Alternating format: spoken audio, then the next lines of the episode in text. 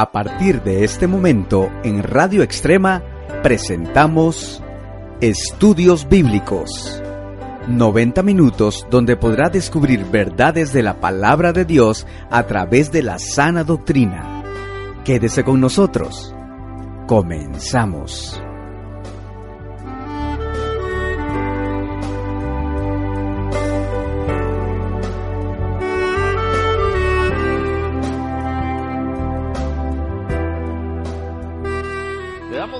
Señor cada vez que, que iniciamos una nueva serie de temas. Es una oportunidad para que podamos crecer y podamos abrirnos también a muchas cosas más que Dios tiene preparadas para nosotros. Esta serie de temas vamos a ir abordando eh, realidades que tal vez en algún momento no se tocan, pero que es importante que nosotros conozcamos para que podamos hacer una defensa real del Evangelio. ¿Cuántos saben lo que significa la palabra apologética? Bueno, ya lo mencionamos. Apologética significa la defensa del Evangelio. Y la escritura en la epístola a Judas nos llama a hacer defensa del Evangelio. La palabra que utiliza es apologeta. Es el defender la verdad del Evangelio y dice enardecidamente, no es que nos vamos a enojar, pero sí con pasión en nuestro corazón. Hoy por hoy se dicen tantas cosas, tantas babosadas, tantas filosofías, tantas cosas huecas, y le voy a decir lo más triste. Lo más triste es que la gente lo está creyendo. Y lo está creyendo porque nosotros no estamos defendiendo la verdad. Nos estamos quedando callados ante todas las cosas que están diciendo. ¿Cuántos han escuchado de la teoría de la evolución? Todos. Se enseña en la escuela, en el colegio, es el fundamento de la enseñanza en las universidades. Y es lo que muchos cristianos creen que ocurrió obviando lo que Dios tiene que decir al respecto. ¿Cuántos sabían que los dinosaurios existieron en el tiempo de los seres humanos? No nos han enseñado eso, pero es lo que enseña la Escritura. Y vamos a descubrirlo y vamos a, a, refutar un montón de mentiras que nos han estado vendiendo y que han hecho que nuestra forma de pensar se acomode a un concepto que no es bíblico. ¿Y sabe qué es lo peor de todo esto? Lo peor de todo esto es que si yo aíslo a Dios de la creación y aíslo a Dios del plan sublime y lo saco de todo lo que tiene que ver con la creación, ¿dónde queda entonces el plan redentor de Dios? ¿Dónde queda entonces eh, el pecado original y dónde queda la necesidad de un redentor? ¿Ve el problema? El problema está en que la gente hoy por hoy anda siguiendo cosas huecas que no le hacen ver su necesidad espiritual y su necesidad de un Salvador personal. Así que mis hermanos, vamos a ir descubriendo con ayuda del Señor muchas cosas. A usted le han preguntado y le han dicho, ¿es cierto que Dios son tres personas? ¿Cómo es eso? Bueno, vamos a hablar del Dios trino para entender en la medida de lo que Dios nos muestra, porque hay cosas que no son reveladas a nosotros, porque le pertenecen solamente a Dios. Pero vamos a ver lo que la Escritura tiene que decir y vamos a conocer una serie de temas que son importantes para poder defender y estar seguro de lo que creo. La serie de temas se llama Vive lo que crees. Si yo no creo algo, no lo puedo vivir y mi vida no se va a acomodar a aquello que creo. Así que necesito estar plenamente convencido. Decía Romanos 14, la Escritura. Cada uno esté plenamente convencido de lo que cree. ¿Qué le parece? ¿Está usted plenamente convencido de lo que cree? Nuestra esperanza es que en esta serie de estudios podamos evacuar muchas cosas que son como lagunas en medio de nuestro andar y nuestra formación y podamos conocer realmente el poder maravilloso y la, majestad de nuestro Dios y nuestro Salvador. Muy bien, eso es solamente como una introducción para animarle que en verdad pueda involucrarse en esta serie de estudios lindos que vamos a tener a lo largo del mes y medio. Primera cosa que vamos a entrar, ahí dice, nueva serie, vive lo que cree. Léanos en el bosquejo que usted se le entregó. Si no tiene el bosquejo, levante su mano y con mucho gusto le hacemos llegar uno. Dice segunda de Pedro 3 del 1 al 7. Amados, esta es la segunda carta que os escribo, y en ambas despierto con exhortación vuestro limpio entendimiento. Oiga, despierto con exhortación vuestro limpio entendimiento. ¿Qué está diciendo? Pónganse vivos, piensen lo que les voy a decir. Para que tengan memoria de las palabras que antes han sido dichas por los santos profetas y del mandamiento del Señor y Salvador dado por vuestros apóstoles, sabiendo primero esto que en los postreros días, aquí donde estamos usted y yo viviendo, dice, vendrán burladores, andando según sus propias concupiscencias y diciendo, ¿dónde está la promesa de su venida? Porque desde el día que los padres durmieron, todo sigue igual y no ha pasado nada. Es lo que piensan muchos al día de hoy. Estos ignoran voluntariamente que en el tiempo antiguo fueron hechos por la palabra de Dios los cielos y la tierra, que proviene del agua y por el agua subsiste. Es decir, que está flotando, que está estable, porque Dios lo ha puesto así. Por lo cual el mundo de entonces pereció anegado en agua, pero los cielos y la tierra que existen ahora están reservados por la misma palabra guardados para el fuego en el día del juicio y de la perdición de los hombres impíos. Y dice ahí, esta semana iniciaremos una nueva serie de estudios que nos permitirán conocer y vivir a profundidad nuestra fe. En un mundo que se debate día a día entre relativismo y autocomplacencia, necesitamos conocer lo que Dios ha dicho y ha hecho con el fin de, que de poder hacer una verdadera defensa del Evangelio y marcar la diferencia en nuestra forma de vida. Necesitamos hoy más que nunca estar plenamente convencidos de las raíces de nuestra fe.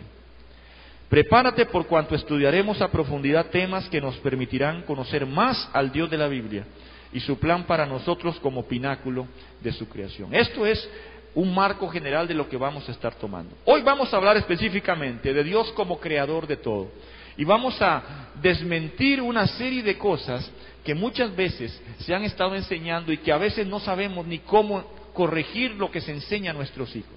¿Cuántos tienen hijos en la escuela? Déjenme decirle, ya le enseñaron la teoría de la evolución. ¿Cuántos tienen hijos en el colegio? También, ya les enseñaron. Y los que están en la universidad, ya se los enseñaron. Porque eso es, repito, la norma que establece el, el pensamiento a nivel de lo que es la, existencia del mundo y del cosmos. Así que vamos a tratar, con ayuda del Señor, créame, traté de reducir todo lo que pude porque había muchísimas cosas preparadas y espero que podamos abordarlas con ayuda del Señor. Primera cosa que vamos a ver, dice la, la Escritura, Dios creó todas las cosas a través de Cristo. ¿Cuántos sabían eso? La palabra dice en Génesis 1.1 una palabra maravillosa. En el principio. ¿Cuándo fue el principio? en el principio, cuando Dios creó. Dice, creó Dios los cielos y la tierra. Y la tierra estaba desordenada y vacía, y las tinieblas estaban sobre la faz del abismo, y el Espíritu de Dios se movía sobre la faz de las aguas. Y dijo Dios, sea la luz, y fue la luz. ¿Qué le parece? Precioso pasaje. Vaya conmigo ahora a Juan 1, ahí mismo, Juan 1 del 1 al 3. Vamos a leer esta otra parte linda de la revelación que nos da la Escritura en torno a la creación. Juan 1.1 dice lo siguiente, en el principio, ¿cuándo? En el principio. Era el verbo y el verbo era con Dios y el verbo era Dios. No un Dios ni nada que se le parezca, era Dios. Es decir, el verbo Cristo era Dios. Este era en el principio con Dios. Todas las cosas por Él, por el verbo, fueron hechas. Y sin Él, nada de lo que ha sido hecho fue hecho. Detengámonos un momento ahí. La escritura es categórica y el inicio, repito, de la escritura, de la revelación que nos llega como la palabra inspirada de Dios, habla de forma categórica para responder a las grandísimas preguntas del ser humano. El ser humano se ha formulado a lo largo de la historia muchísimas preguntas. Y las preguntas existenciales que han regido su pensamiento y su búsqueda tiene que ver con quién soy, de dónde vengo, para dónde voy, ¿Por qué estoy? Esas preguntas se las ha hecho el ser humano y ha tratado de responderlas de mucha forma. Como el ser humano necesita respuestas para esas preguntas, Dios da respuestas para esas preguntas. ¿Y cuál es la respuesta de Dios? En el principio, el Dios creador creó los cielos y la tierra. ¿Cómo lo hizo? A través del verbo, a través de Cristo, fueron hechas todas las cosas y en Él existen y por Él subsisten, dice la palabra. Nos enseña claramente quién es el originario, quién es el que, la fuente de la creación como tal. ¿Por qué digo esto y por qué insisto tanto en esto? Porque necesitamos entender que la forma como Dios creó es algo que le pertenece a Dios. Nos ha dado apenas unas cuantas pinceladas, nos ha dicho apenas unos cuantos matices que es importante para que nosotros entendamos la procedencia y cómo Dios estableció el orden en cada cosa. Pero Dios no ha querido hacer una descripción detallada del proceso de la creación. Por el contrario, lo que hizo y entró, mire, ni siquiera está cuestionándose la existencia de Dios. Dice, en el principio Dios creó, ya da por hecho y por sentado la existencia de Dios como creador, que es el que hizo y el que generó a partir de la nada, empezó a crear. Esa es la palabra bará. Leamos un momentito lo que dice ahí. Dios creó, bará, esa palabra sola y exclusivamente le pertenece a Dios. En el hebreo nunca aparece esa palabra para hablar de que, que uno creó una vasija o que uno creó... No, es una palabra exclusiva para Dios, porque se habla de crear de la nada. ¿Sabe que usted y yo podemos transformar cosas? Tenemos una vasija linda y la dejamos caer al piso y la transformamos en escombro. No, no. Tenemos una pelota de barrio, de barro, y el que sabe formarla, forma una vasija. Pero realmente está creando algo, está transformando una pelota de barro en algo. Pero no podemos crear de la nada. Usted y yo no tenemos, repito, como humanos esa capacidad. Es lindo lo que le voy a decir. Dios nos dio la autoridad para llamar las cosas que no son como si lo fuesen. O sea, que Dios en Cristo nos dio la autoridad para que de acuerdo al plan y el propósito de Dios podamos sumarnos a esa naturaleza de alguna manera, puedo decirlo de esta forma, creativa. Cuando usted y yo declaramos la palabra de Dios, cosas que no son, se hacen. ¿Escuchó eso? Es decir, usted y yo tenemos en Cristo, en Cristo y de acuerdo a la voluntad de Dios, participar, podemos participar de ese declarar la palabra creativa de Dios, que es lindo, en Cristo por supuesto. Voy a irme un poquito más adelante. Dice que Él creó, es crear de la nada cada cosa como quiso y de acuerdo a un plan preciso y maravilloso. Y dice la Escritura, si usted lee todo el capítulo 1 de Génesis, dice ahí que creó Dios la luz, dijo, hágase la luz, y se hizo la luz. Y vio Dios que la luz era buena. Y dice que entonces fue el primer día. Literalmente es mañana y tarde del primer día. Y vea qué interesante.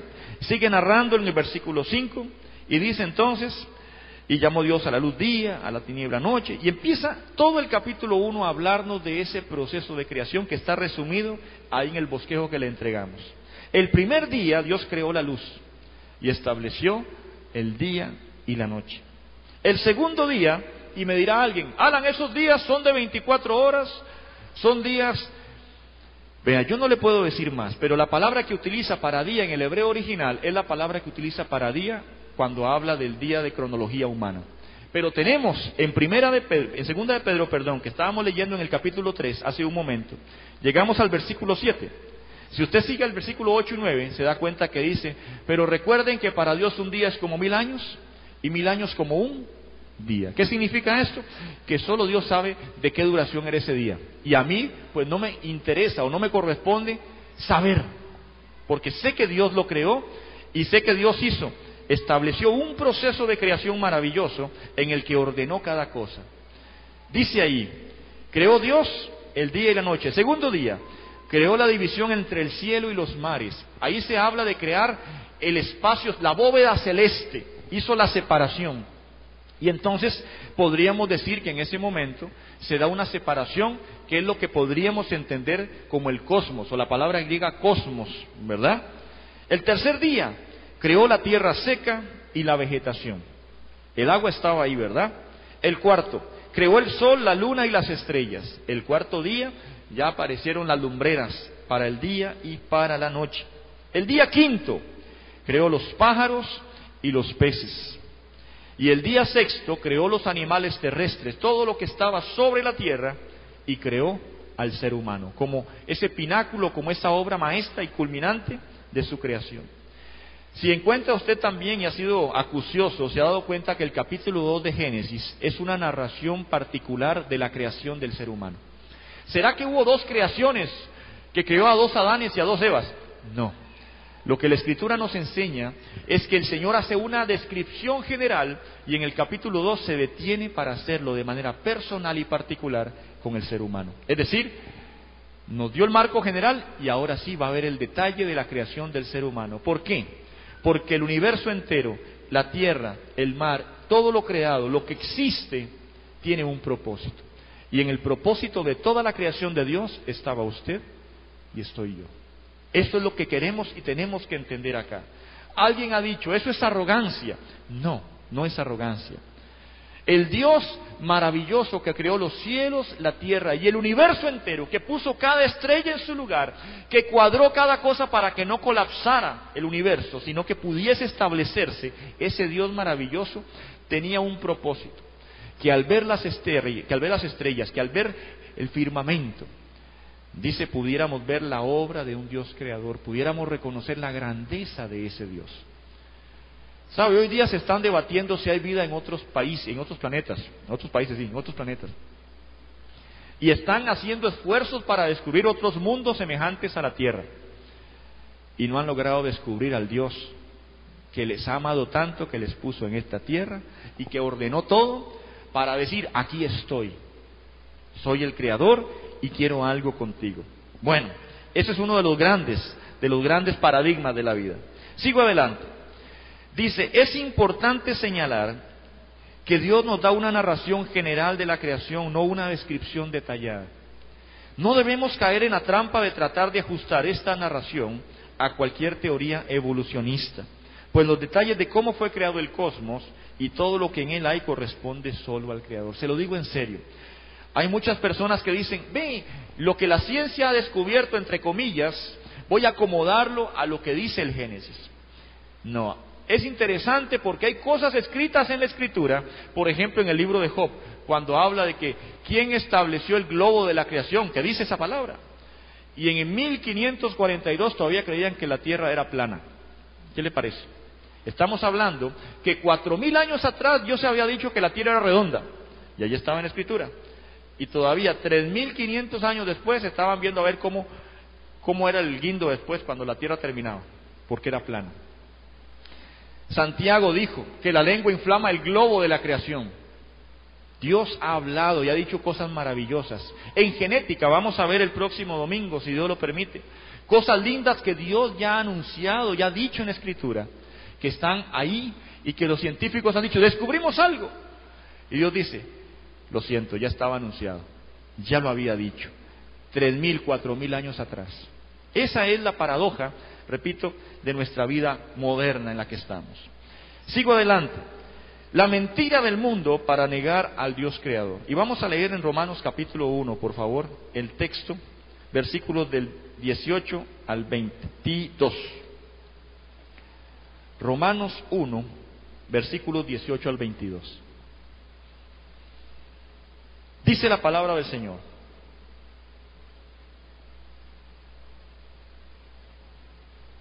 ¿Lo tenemos, hermanos? Romanos 1.18. Porque la ira de Dios se revela desde el cielo contra toda impiedad e injusticia de los hombres que detienen con, con, injusticia la verdad.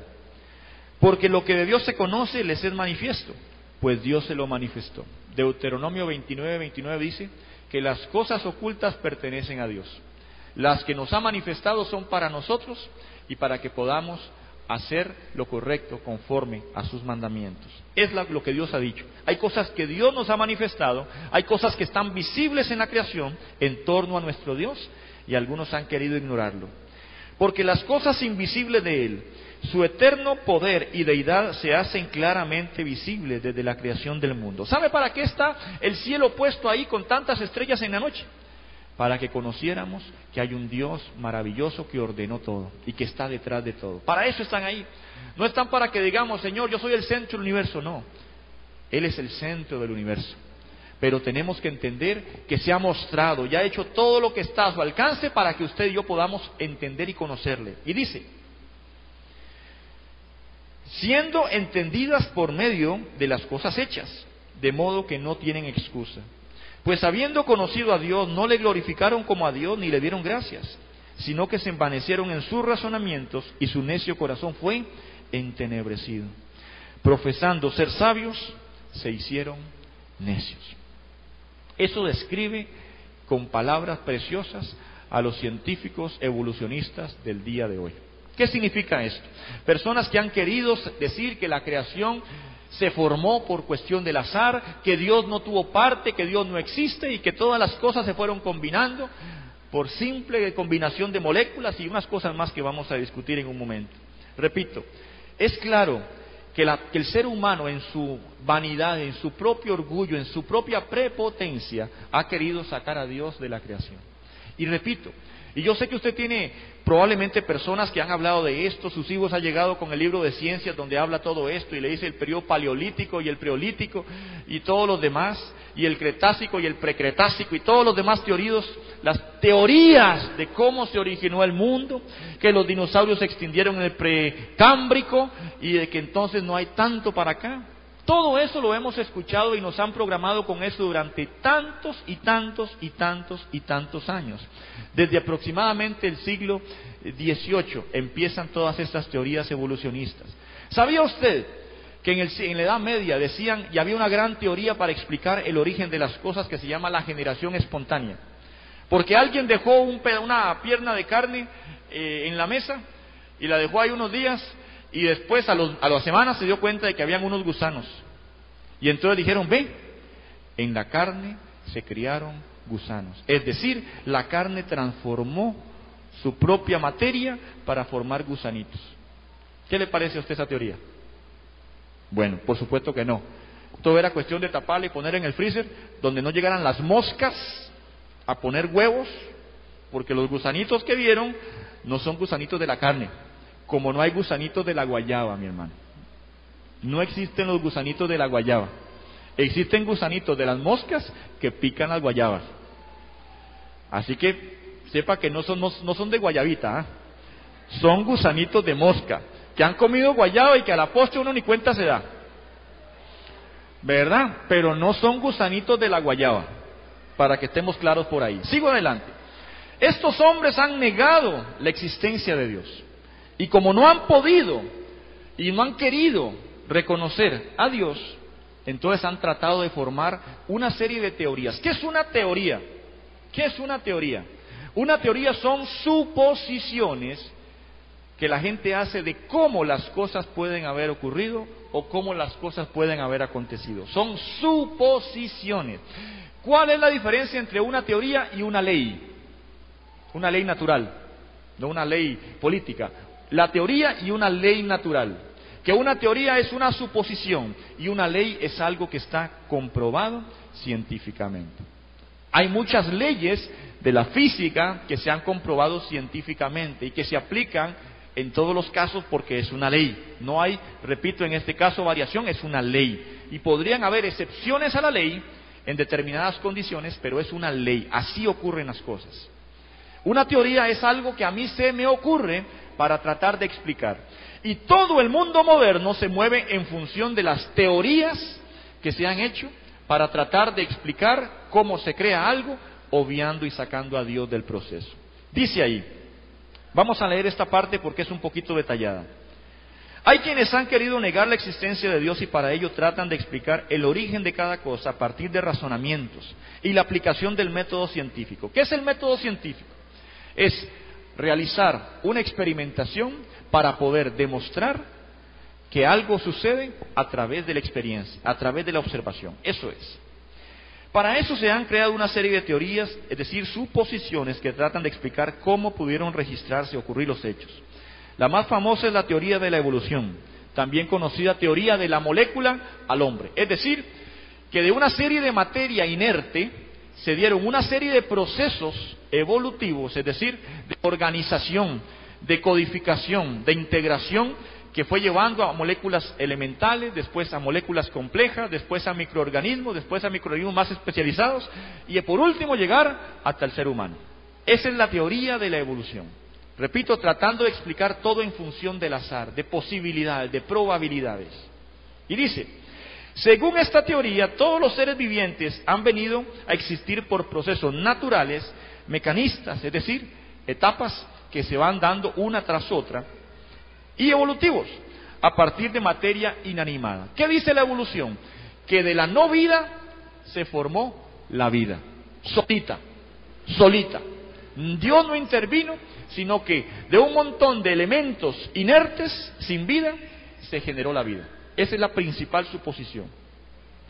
Dice, estos procesos se atribuyen solamente a propiedades inherentes, es decir, la materia solita tomó esa decisión de irse agrupando y son por tanto operativos todavía hoy en día. Es decir, que según estas personas todavía se está, y usted y yo todavía estamos evolucionando de acuerdo a eso. Eso es lo que supone la teoría como tal.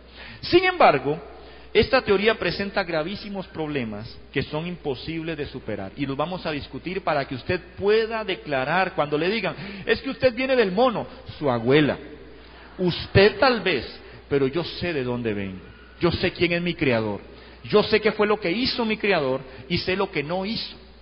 Así que vamos a hablar de esto para que usted tenga respuestas y no nos quedemos como burrito de portal cuando hablan del asunto. ¿Sabe lo que es un burrito de portal? Que la gente está hablando y estamos. Nada más movemos la cabeza así. No, tenemos mucho que decir, tenemos una defensa que dar. Y esa defensa, usted le estamos dando herramientas para que pueda conocer realmente y desmentir las grandes mentiras que hoy por hoy se predican. Dice acá, los problemas que presenta. El primero, el problema de que la vida haya surgido espontáneamente de la nada, es decir, que de la no vida se engendre vida. Los científicos han tratado hasta el día de hoy, por siglos, de generar vida. Y dijeron por ahí, ¡eh! Logramos clonar. ¿Qué clonó? Un embrión vivo. Pero no hay forma de que de la no vida se produzca vida. Todo lo que hay en esta tierra vivo se originó de un ser vivo. No hay nada vivo que se haya originado de algo muerto, de algo que no tiene vida. Eso es la premisa más importante que ellos no han podido eh, contrarrestar, dice. Para que los precursores de la vida, y escuche esto, surgieran por azar, o sea, por pura casualidad, se hubiese requerido una increíble cantidad de tiempo y una increíble cantidad de combinaciones de moléculas. Aunque muchos científicos dicen que ambas condiciones se dieron en la Tierra y han dicho que en la Tierra inicialmente en el lodo habían aminoácidos y habían eh, condiciones para crear la vida, dice, esto es matemáticamente hablando imposible. Como ejemplo, la probabilidad matemática, de acuerdo al método científico, para que se forme una proteína simple por combinaciones aleatorias es de una en 1 por 10 a la 40 mil. Le voy a explicar lo que significa ese número. Usted divide 1 entre, pone un 1 abajo y pone 40 mil ceros a la par. ¿Me escuchó? Esa es la probabilidad de que una proteína simple se haya formado por combinación de aminoácidos. 1 entre, pone un 1 y pone 40 mil ceros. ¿Tiene concepto de ese número? 1 por 10 a la 40 mil significa poner un 1 y poner 40 mil ceros a la par. Bueno, yo calculo que podemos empezar aquí en esta pared poniendo ceros y tenemos que dar tal vez unas, unas 10 vueltas para poder, así dando en espiral, para poder llegar a escribir unos, tal vez unos 20 mil ceros.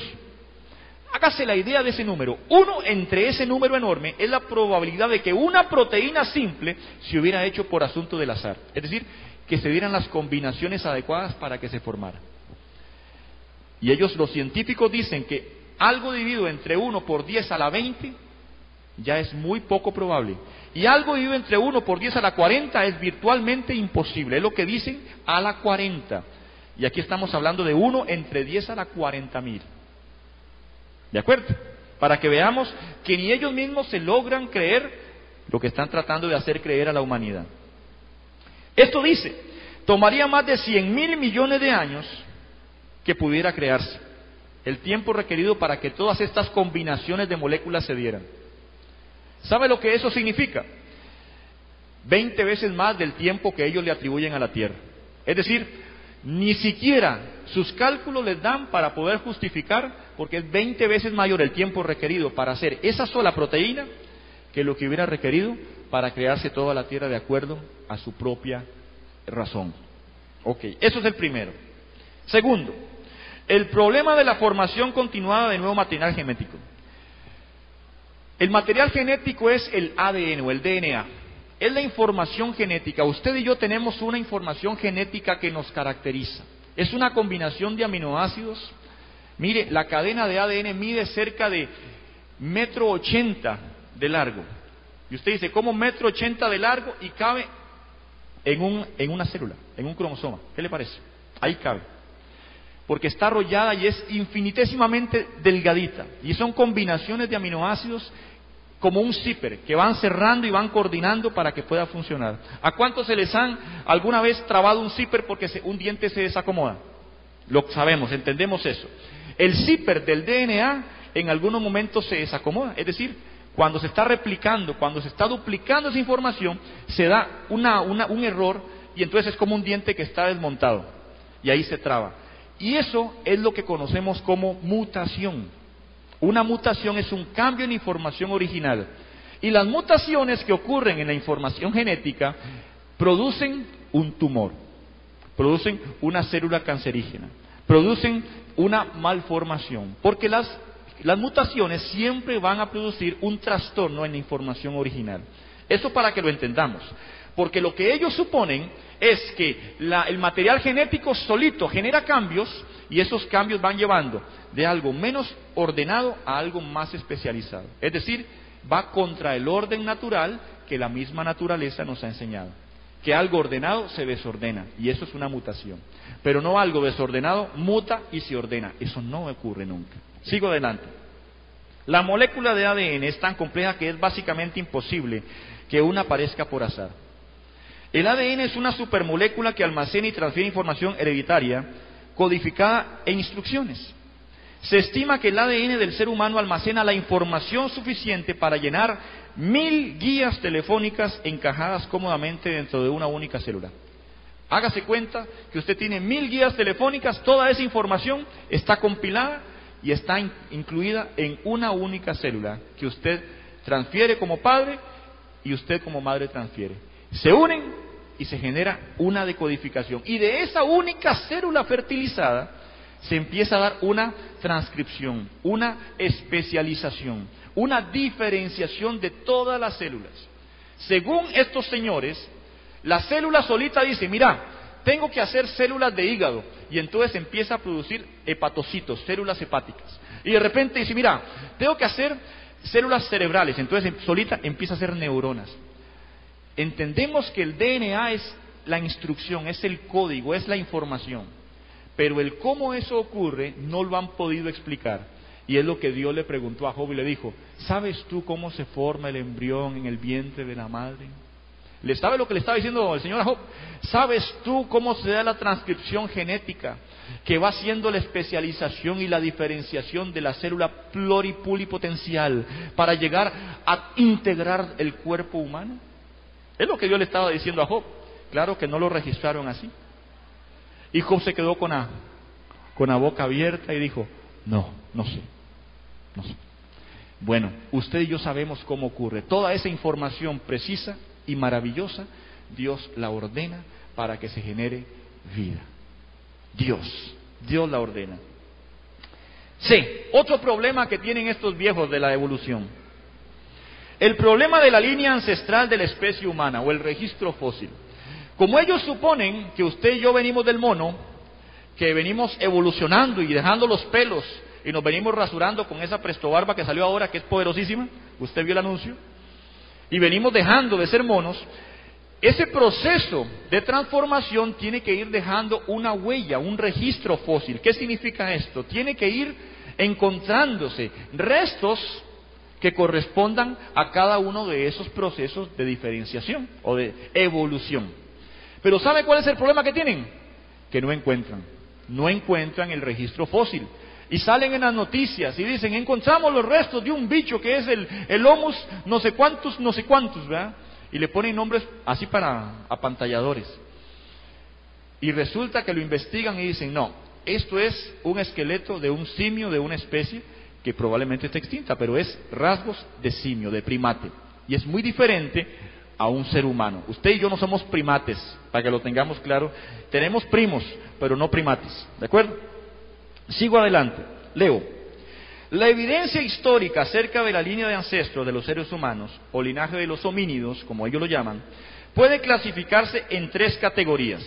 O sea, todo lo que han encontrado se resume en tres grupos. Primero, simio puro, es decir, un mono. Hombre puro, es decir, ser humano. Y fraudes, es decir, tratado de acomodar y de hacer aquí, y entonces arman un, cráneo con, con así con estirado, ¿eh? para que se vea diferente. Fraudes que se han demostrado. Esto significa que el linaje evolutivo del hombre en realidad no existe. Hay enormes huecos. Todos tenemos, perdón, todos hemos oído la expresión el eslabón perdido. ¿Cuántos han escuchado eso? El eslabón perdido. ¿El eslabón perdido qué es? Todos los elementos que nos supuestamente, los restos fósiles que hablan de cómo un mono se transformó en un ser humano. Es decir, los huesitos que van hablando de esa transformación. Y ese es el eslabón perdido. ¿Y sabe por qué está perdido? Porque no existe. Y no lo pueden encontrar porque no existe. No hay nada que nos lleve de ninguna manera a justificar o explicar eso. Han tratado de hacer eslabones y son los fraudes que han encontrado. Que agarran un huesito de un mono y agarran un huesito de uno por allá y empiezan como a tratar de construir un, un, semimono y no le sale. Dice, lo que nunca hemos oído con toda seguridad es el eslabón hallado. Ni lo vamos a oír. Esto se debe a que no ha sido encontrado.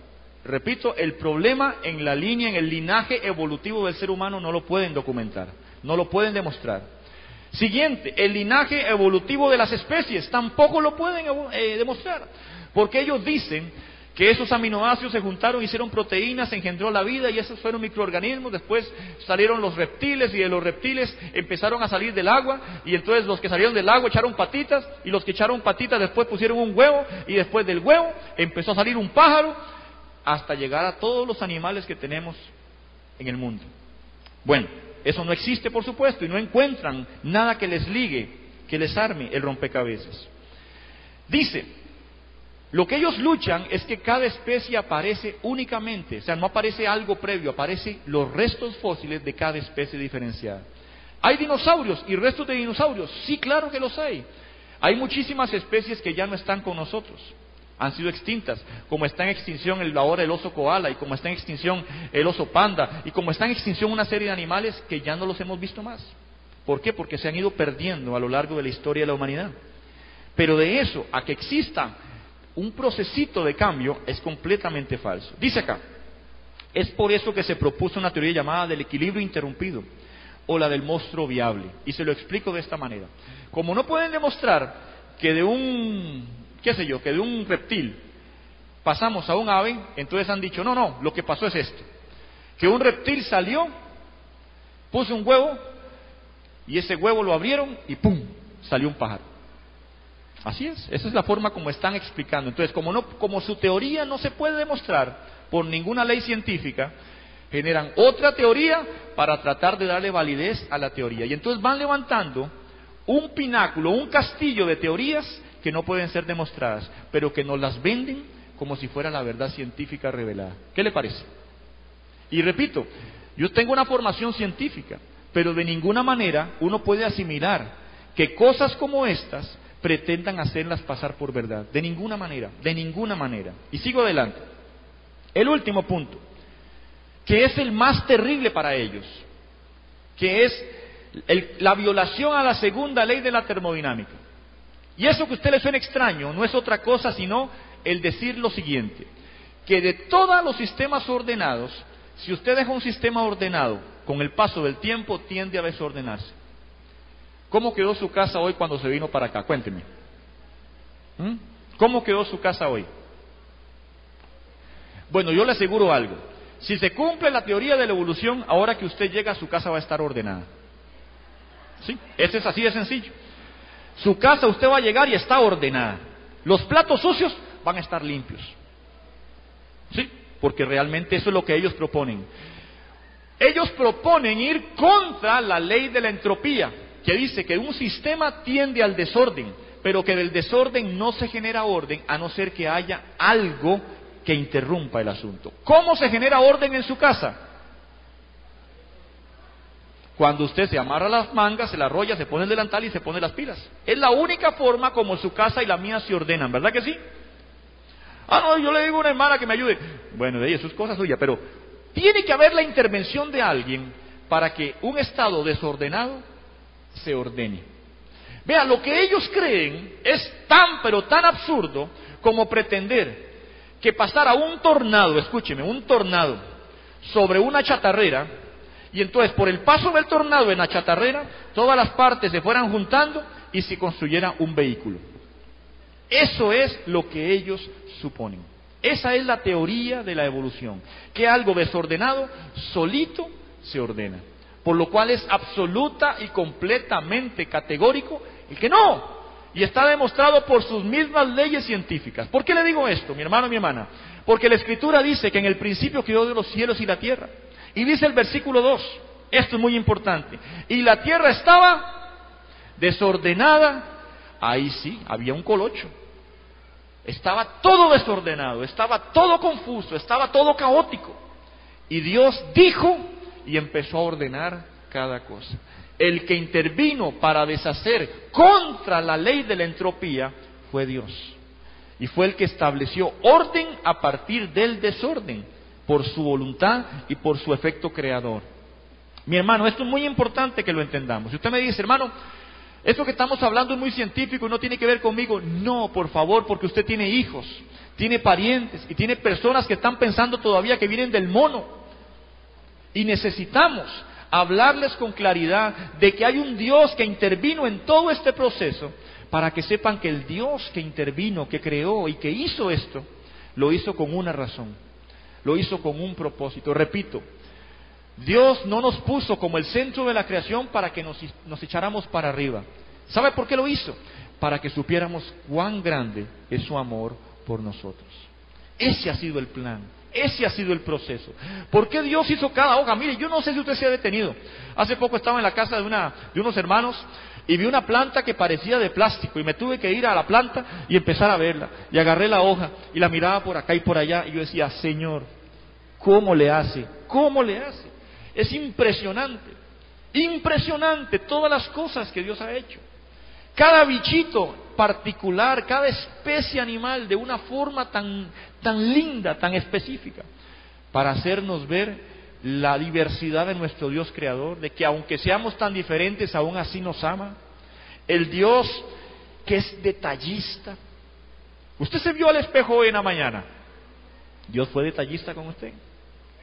¿En serio? fue detallista con usted. Le heredó parte de su padre y parte de su madre, pero usted es una combinación única e irrepetible. Y eso me dice de un Dios que, que tiene algo conmigo, que no soy el resultado del azar y las combinaciones de las moléculas, que solita se les ocurrió ponerse de acuerdo para formar la vida. No, respondo al plan de un Dios creador que me ama, y que le interesa mi vida cotidiana, que le interesan mis problemas, que le interesan cada cosa que vivo, cada necesidad que paso. Le interesa porque se tomó tanto trabajo para crear este escenario para que yo pudiera llegar a conocerle realmente. Así que mis hermanos, tenemos necesariamente que entender, ahí hay solamente cinco razones de por qué la teoría de la evolución es la tontería más absurda que se les ha ocurrido. Y déjenme decirle algo. ¿Sabe por qué esa teoría todavía existe? Y todavía es vigente. Ahora se llama el neodarwinismo. Porque como entró la genética y el estudio de la genética, que inició Mendel en el año 1800, como ahora está el estudio de la genética y del ADN y se dan cuenta de que ellos no pueden alterar el ADN, pueden mutar una especie, pero esa especie no es capaz de reproducirse. Esa especie tiende a desaparecer porque no tiene lo necesario para poderse reproducir y perpetuar. Entonces se dieron cuenta de eso y entonces la genética los vino a fregar completamente. Les vino a meter como la estocada final. ¡fla! Pero ¿sabe por qué existe todavía? Se lo voy a decir. Porque hay gente que se resiste a creer en Dios, aunque ve la inmensidad del cosmos, y como no tiene otra explicación para decir de dónde vino, entonces, como no tienen otra opción, se quedan con eso. Pero usted y yo sí tenemos otra opción. Sí tenemos algo que decir porque sabemos que Dios es creador. Y nos dicen, es que ustedes ese asunto de la creación lo aceptan por fe. Por supuesto, porque yo no estuve ahí. ¿Y sabe lo que uno les dice? Usted estuvo ahí cuando se dio la evolución. Dicen, no. Entonces, ¿cómo puede ser algo científico si no es observable? Ya solito ellos mismos entran en su gran confusión y en su gran vacío. Porque es sencillamente, como no tienen otra teoría que les convenga o que les explique mejor, con tal de sacar a Dios, aceptan lo que sea. Repito, usted y yo no tenemos ese problema, porque sabemos quién es nuestro Dios. Y dice ahí el punto 3, ¿por qué es importante reconocer la obra que ahora de Dios en todas las cosas? ¿Por qué es importante hablar de esto? Usted me va a decir, hermano, yo tengo muchos problemas como para estar hablando de la evolución y esas cosas. Hábleme algo que tenga que ver con mi problema. Bueno, lo que estamos hablando tiene que ver con el Dios que se interesa de sus problemas, con el Dios que tiene un plan para todo, con el Dios que ha dicho, yo te conocí, te formé y te especialicé. Yo ordené tu, tu creación en el vientre de tu madre. Ese Dios es el que estamos hablando. Y vamos a leer Romanos 5, por favor. Romanos 5, 12. En ese orden los versículos. Romanos 5:12 dice, por tanto, como el pecado entró en el mundo por un hombre y por el pecado la muerte, así la muerte pasó a todos los hombres por cuanto todos pecaron. Un texto muy conocido. Por cuanto el pecado entró en el mundo por un hombre, por Adán, y por el pecado entró la muerte, entonces la muerte pasó de todos los hombres, de hombre a hombre, en generación en generación, por cuanto todos pecaron. Vamos ahora a Romanos 3:23. Y como por cuanto todos pecaron, todos están destituidos de la gloria de Dios.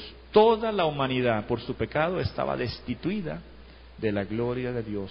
Los que nacieron de la generación de Adán, los 1600 años hasta Noé, y todos los que vinieron después de la línea de Noé, todos ellos hasta nuestros días, repito, no podemos heredar el cielo, la, salvación, porque estamos destituidos de la gloria de Dios. Y sabe, lee ahora conmigo el 6.23. Porque la paga del pecado es muerte, mas la dádiva de Dios es vida eterna en Cristo Jesús, Señor nuestro. Por eso es que usted y yo tenemos que estar claros y poder hacer defensa del Evangelio.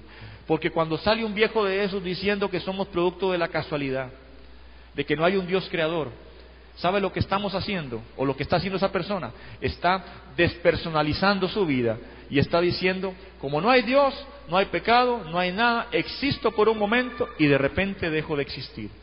Lo cierto es que los que estamos en esta vida, existimos en esta vida, pero nuestra vida se rige cuando partimos de esta vida. Y ahí tenemos un fin eterno, una eternidad que ni usted ni yo nos podemos brincar. Nadie en este mundo, aunque piense que es la evolución la que creó las cosas, se va a librar de esa consecuencia y ese resultado eterno. Una eternidad con el Señor o una eternidad fuera del Señor. Usted y yo, hoy aquí, nos debatimos esa pregunta igual. ¿Dónde pasamos nuestra eternidad? con el Señor o en el infierno, en el lago de fuego. Una eternidad. ¿Se acuerda el uno entre uno entre 40 mil ceros? Parece un número muy grande, pero ese número es nada comparado con eternidad. Y no nos da el maní para poder entender el concepto de eternidad. ¿Sabe cómo decían los judíos eternidad? Alfa y omega. No podían decirlo de otra forma. Alfa es lo primero para ellos y omega lo último para ellos. Eso es eternidad. Y Dios es un Dios eterno y ha puesto en usted y en mí eternidad. ¿Dónde vamos a pasar esa eternidad? Es la pregunta que tenemos que respondernos. Ustedes y toda la humanidad. Y dice, si el cuigen logra confundir el origen del hombre y del pecado, hará que se pierda el propósito redentor de Cristo y la conciencia de la necesidad de redención en el ser humano. Hasta un estudiante escolar conoce lo suficiente acerca de la evolución para saber que en ningún lugar de la descripción evolutiva aparece Adán. Por ningún lado. O Eva. O un Edén o un árbol del conocimiento del bien y del mal. La evolución saca completamente a Cristo de escena. Saca completamente el plan redentor de Dios de escena. Sin Adán y sin pecado original, Jesucristo es reducido a un hombre con una misión en un planeta equivocado. Eso es lo que pretende. Eso es lo que el diablo quiere detrás de toda esta mentira. Que las personas vean en Cristo a un hombre que vino de una enseñanza interesante, pero nada más. Cristo no era meramente un hombre con una misión en el planeta equivocado. Es realmente Dios encarnado en una misión de amor en el planeta correcto. Conocemos por la Escritura que de tal manera amó Dios al mundo, que dio a su Hijo unigénito para que todo aquel que en Él crea no se pierda, mas tenga vida eterna. Mis hermanos, la teoría de la evolución es otro invento del Cuigen, igualito a San Nicolás. El mismo.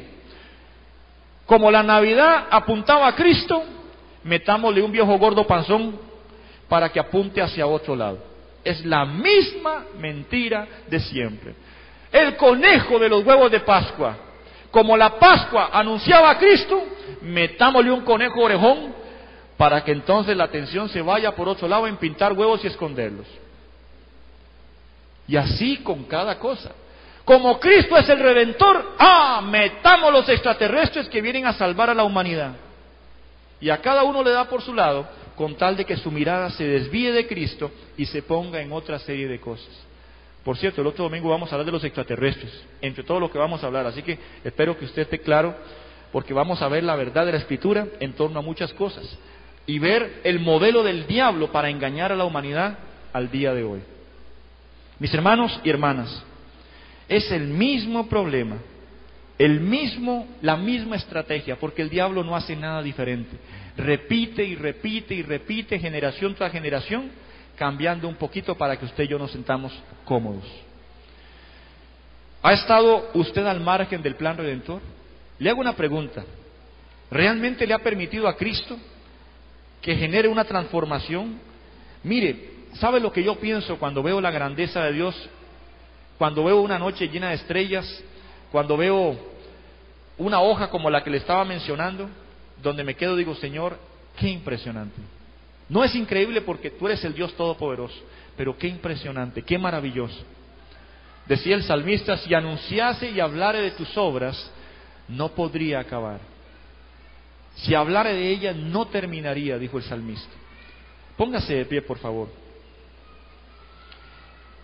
Necesitamos aceptar lo que la Biblia dice en torno a temas como estos y a todos los demás. ¿Sabe por qué? Porque han dicho que el Génesis es una fábula.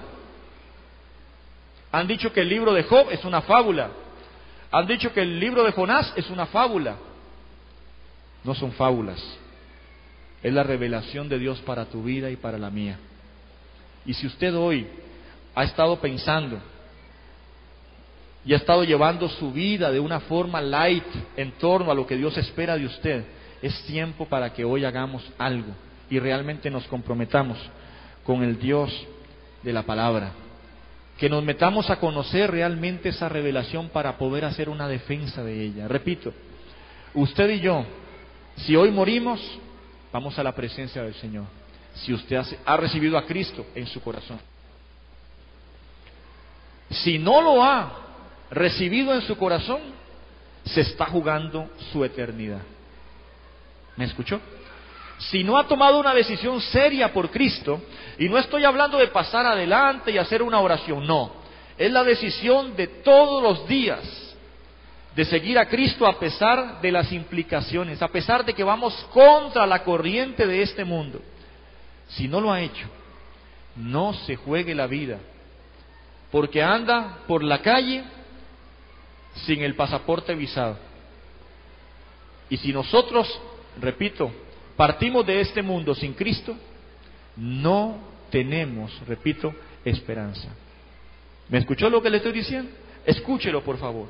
Y puede ser que usted esta mañana diga, sí, yo he estado oyendo de Cristo y, conozco a Cristo, pero lo conozco de oídas como estaba Job. Si lo conoces de oídas, es tiempo de que lo conozcas personalmente.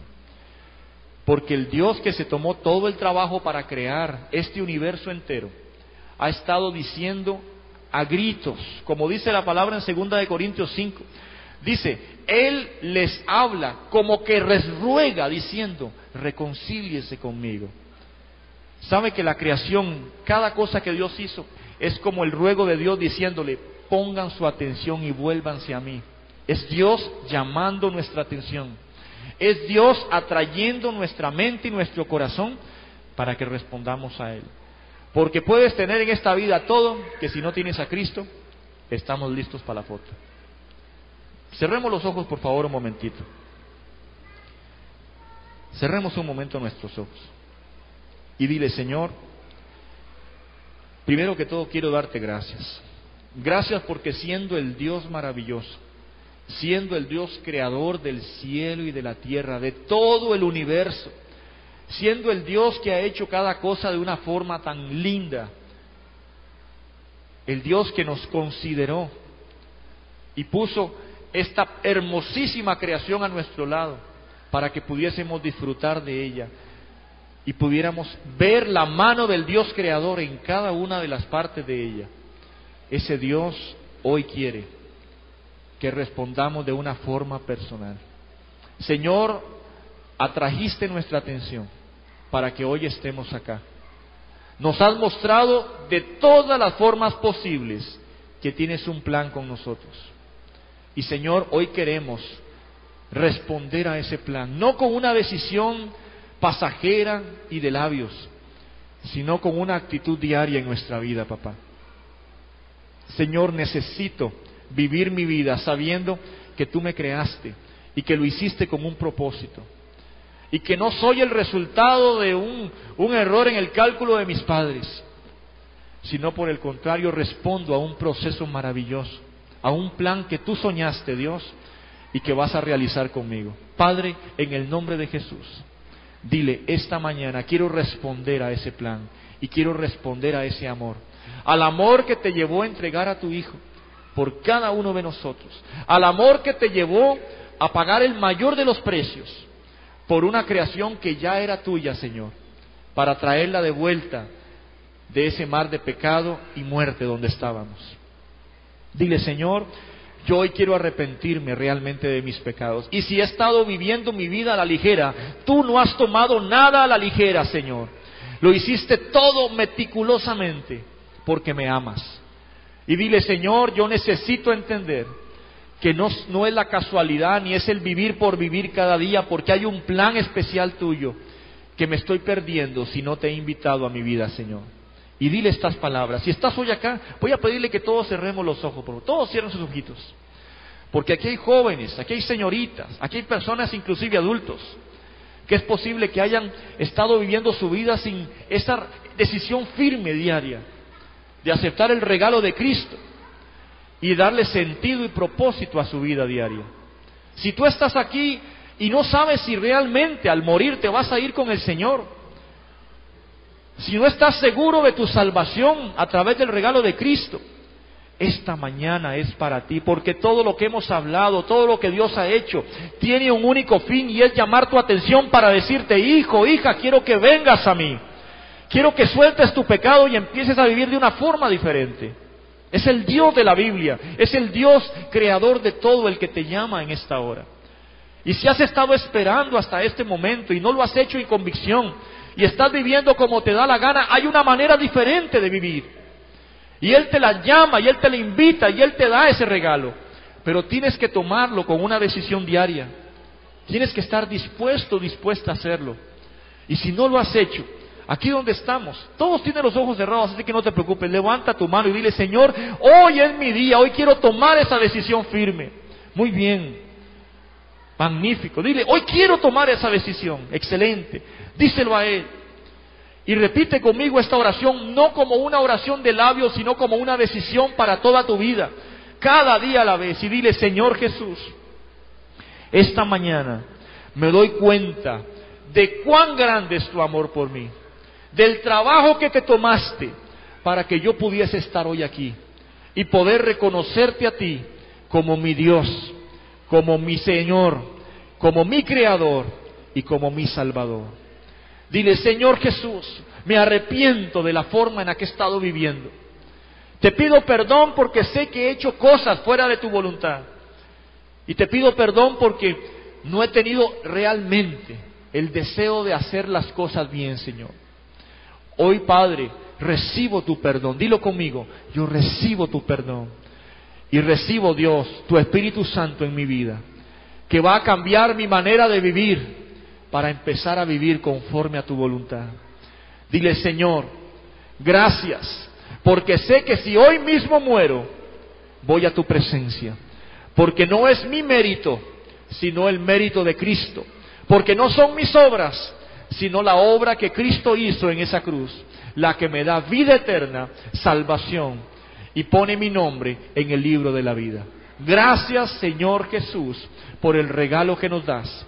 Ayúdame a mostrarle a otros también el riesgo en el que se encuentran si no vienen a ti y rinden su corazón y te reciben en su vida, Padre.